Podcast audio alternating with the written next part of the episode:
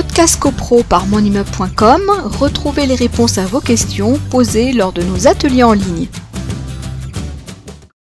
Alors, euh, on a eu des arrêts qui ont été rendus et qui, nous, euh, qui ont bien précisé que le fait de louer euh, en courte durée sur des périodes qui sont répétées, ce n'est pas de la location, c'est une activité commerciale.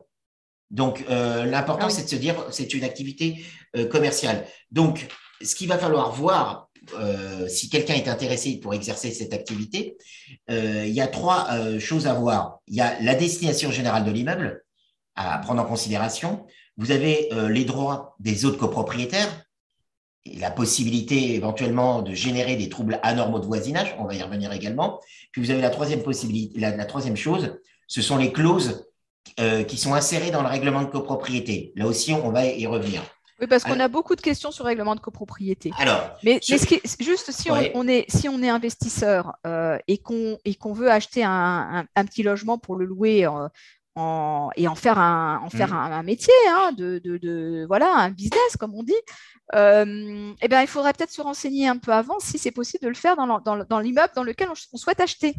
Parce que sinon, on risque d'avoir des, mauvaises surprises à l'arrivée. Ah, ah complètement. Hein mais de toute façon, de, de, manière générale, si vous avez un, si, si, si le but c'est de faire l'acquisition d'une petite surface, généralement on pense à des petites surfaces pour euh, exercer cette activité, euh, classiquement euh, vous n'allez pas être bien accueilli par les autres euh, résidents qui ont leur résidence principale dans, dans, dans l'immeuble. Ça c'est certain parce que potentiellement et même avant que ça ne se produise, peut-être ça ne se produira même pas, les gens vont raisonner en termes de nuisances causées aux parties communes, en termes de bruit, d'odeur ou je ne sais quoi alors, alors, Frédéric, quand, tu, cites des arrêts, comme tu as cité là, je ne sais plus à l'instant, euh, tout de suite, euh, on a des demandes très précises de pouvez-vous nous donner les dates des arrêts, pouvez-vous nous donner les références des arrêts, etc. etc.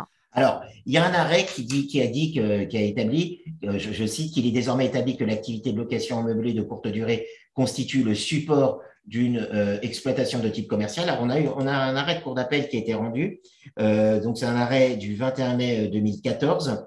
Euh, et puis, alors, je cite cet arrêt parce que c'est, mais il y en a eu d'autres. Et euh, on a. c'est la Cour d'appel de, de, de Paris. De Paris. Cour d'appel de Paris, 21 mai 2014. Voilà. Et on, a un arrêt de Cour de cassation, donc la Chambre suprême qui est allée au-delà, qui est plus, plus récent, du 8 mars 2018, alors qui nous dit la Cour de cassation a précisé qu'au sein d'un immeuble à destination principale d'habitation, avec possibilité d'usage mixte professionnel, habitation et à l'exclusion de toute activité commerciale, les rotations de brèves périodes de location contreviennent à la destination de l'immeuble. Donc, la notion de destination de l'immeuble, elle est importante. Alors, la destination de l'immeuble, vous pouvez prendre votre code de la copropriété, vous n'allez pas euh, trouver une définition de la destination euh, de l'immeuble. La destination de l'immeuble, si vous voulez, euh, on va prendre en, compte des, critères. vous avez le règlement de copropriété, c'est modificatif. Euh, vous avez les caractéristiques physiques de l'immeuble, son type d'occupation, son aménagement, son standing, et vous avez également euh, la situation de l'immeuble, son environnement, le quartier dans lequel il est situé. Ces trois critères euh, vont devoir être entremêlés et on va arriver à, ce qu'on appelle une, une destination de l'immeuble. Et la destination de l'immeuble, in fine, s'il y a litige, c'est le juge qui va conjuguer ces trois critères et qui va dire l'activité de location courte, meublée courte durée contrevient à la destination de l'immeuble, soit parce qu'il va à l'encontre des trois critères que je viens de citer, ou simplement il va retenir un seul critère en disant euh, dans cet immeuble qui est à usage euh, exclusivement à usage euh, d'habitation, par exemple le syndicat des copropriétaires qui intenterait une action euh, à l'encontre de l'un, euh, enfin de quelqu'un qui louerait en, courte, en meublé courte durée, dirait, si son motif c'est ça va à l'encontre de la destination d'immeuble, il va se constituer un dossier donc, euh, il va, euh, par exemple, euh, produire au juge le fait que, je sais pas, je dis n'importe quoi, l'immeuble est composé de 15 appartements. Il va apporter au juge la preuve que les 15 appartements sont tous occupés à type de résidence principale. Sur les 15, il y en a par exemple 9 qui sont occupés par des copropriétaires occupants.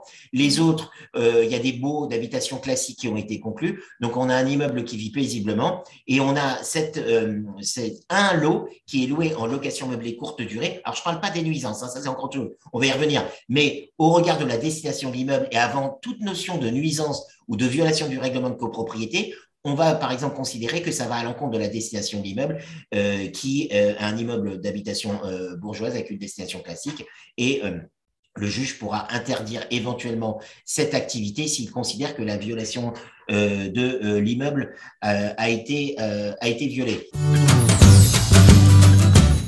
Podcast CoPro par monimmeuble.com, retrouvez les réponses à vos questions posées lors de nos ateliers en ligne.